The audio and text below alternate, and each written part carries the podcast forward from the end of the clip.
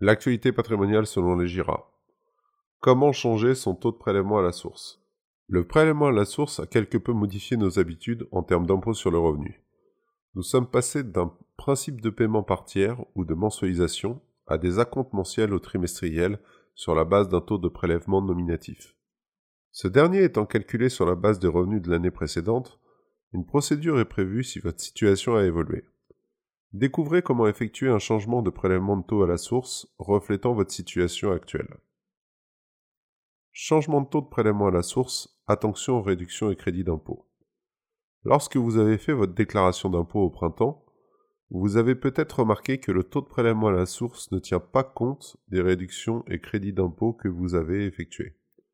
Cela se caractérise par une différence entre ce dernier et le taux moyen d'imposition que vous retrouvez sur votre avis d'imposition.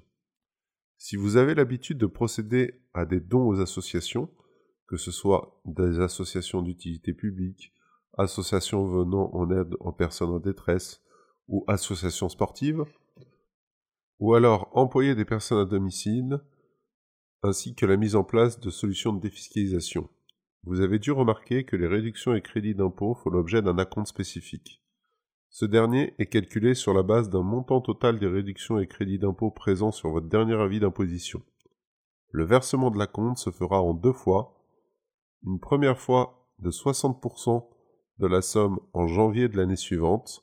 Le restant, les 40%, seront versés courant de l'été. Remarque importante, si le montant de vos réductions et crédits d'impôt baisse par rapport à l'année précédente, nous vous conseillons de provisionner le rattrapage d'impôts que vous aurez assumé l'année suivante. Rien de plus simple. Conservez la différence sur un compte épargne en ponctionnant une partie des acomptes perçus. Si le montant de réduction et crédit augmente par rapport à l'année précédente, il est tentant de moduler le taux de prélèvement pour être au plus près du taux moyen d'imposition. Nous vous le déconseillons fortement si vous ne souhaitez pas payer des pénalités lorsque la différence entre le prélèvement initial applicable et le prélèvement modulé est supérieur à 10%. Par conséquent, la seule solution dans ce cas est d'avancer le montant de l'impôt correspondant au crédit réduction d'impôt qui sera régularisé en septembre de l'année suivante. Avec la nouvelle loi de finances 2020, il sera désormais possible de moduler la compte de crédit et de réduction d'impôt à partir de l'imposition sur le revenu 2020. Cette mesure évitera la gestion de caisse de la part du contribuable cité précédemment le cas des déductions et charges sur le prélèvement à la source. Si les réductions et crédits d'impôt ne laissent pas la possibilité d'optimiser le taux de prélèvement à la source, ce n'est pas le cas des charges déductibles. Cela concerne principalement les versements sur le produit d'épargne retraite, PER issu de la loi Pacte, PERP, contrat Madelin, préfonds, les pensions alimentaires, la CSG déductible ou encore les charges foncières provenant des monuments historiques. Toutes ces charges ont un impact direct sur le prélèvement à la source. Les charges déductibles des revenus 2019 provoquent une baisse du taux de prélèvement applicable entre septembre 2020 et août 2021 après la déclaration de revenus. En cas d'augmentation de vos charges déductibles, vous pourrez procéder à un changement de taux de votre prélèvement à la source sans aucun risque de pénalité. Un calculateur vous guidera sur le site impôt.gouv.fr lors de la modification de votre situation. Prélèvement à la source et PFU.